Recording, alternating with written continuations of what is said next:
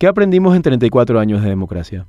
Pasaron 34 años de la caída de una de las dictaduras más largas, sangrientas y duras que tuvo nuestro continente. Sin embargo, en estos 34 años de democracia, ¿qué aprendimos quienes nos oponemos al totalitarismo? Particularmente, nací meses después de que cayera el régimen de Alfredo Stroessner. Sin embargo, considero que seguimos sufriendo las consecuencias de 35 años de uno de los peores episodios de nuestra historia. Hace poco escuché a Rogelio Oiburu, director de Reconstrucción y Memoria Histórica, incansable luchador por rescatar los restos de nuestros compatriotas quienes valientemente dieron sus vidas por una sociedad democrática y mejor, hablar de cómo la plantó sus huevos en la justicia paraguaya. No es muy difícil materializar esa idea, considerando que por más evidencia y testimonios que existan, hay más de 450 represores y colaboradores del dictador que fueron identificados según la misma Comisión de Verdad y Justicia, y tan solo nueve fueron condenados. Estos 450 no solo gozan de total impunidad por los atroces hechos cometidos durante la dictadura, además muchos ostentan fortunas mal habidas sin que exista una mínima esperanza de recuperar lo que es del pueblo. Esa impunidad se ve reflejada en cómo esta parte nefasta de la historia paraguaya no se enfatiza